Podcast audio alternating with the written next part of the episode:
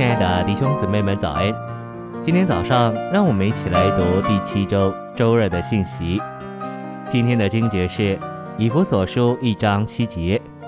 我们在这蒙爱者里面，借着他的血，照着神恩典的丰富，得蒙救赎，就是过犯得以赦免。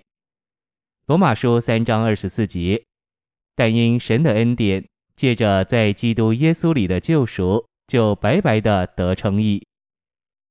晨星喂养，基督在他的肉体里尽他在地上的职事，完成了神法里的救赎。这救赎的结果，在客观一面使神赦免信徒的罪，洗净信徒的罪，称义信徒，叫原是神仇敌的信徒与他自己和好，并叫信徒在地位上成为圣别，归他自己，做他圣别的子民。这一切事都非常美好，但都是物质。属地、法理、客观的信息选读，基督在他地上的职事所完成的，乃是神完整救恩的手续，使信徒有份于神生机的拯救，就是神完整救恩的目的。这手续可比作将我们从一层楼带往另一层楼的电扶梯。然而，今天大部分的基督徒都逗留在神完整救恩手续的电扶梯上。我们分辨神完整救恩的手续和他完整救恩的目的是极其重要的。手续是法理的，目的是生机的。不仅如此，手续是在物质的范围里，而目的是在奥秘的范围里。凡经历了神法理救赎的人，可认为是仅仅得蒙救赎而得救了，但在神经纶的完成上，他仍需要借着神生机的拯救而更多的得救。我们需要经过基督地上职事物质的范围，进入更高的范围，就是基督天上职事奥秘的范围。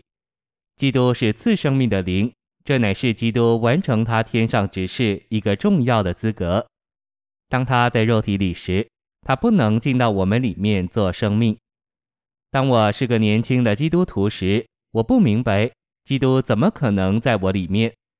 后来我才看见。新约揭示一个事实，就是死在十字架上做我们救主的那一位复活了，并且他在复活里成了赐生命的灵。现今他够资格在奥秘的范围里完成他天上的指示。基督这赐生命的灵正在尽他天上的指示，在主观方面完成神生机拯救的八部。这里我们看见一个鲜明的对比：属地的和属天的相对。物质的和奥秘的相对，法理的和生机的相对，以及客观的和主观的相对。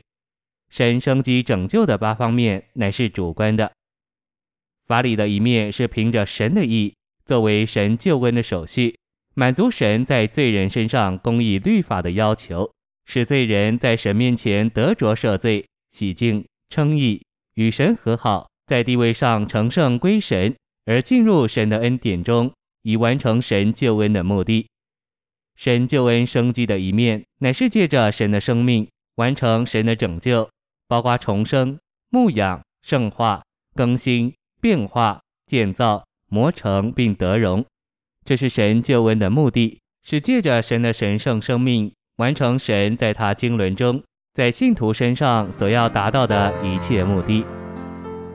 谢谢您的收听，愿主与你同在。我们明天见。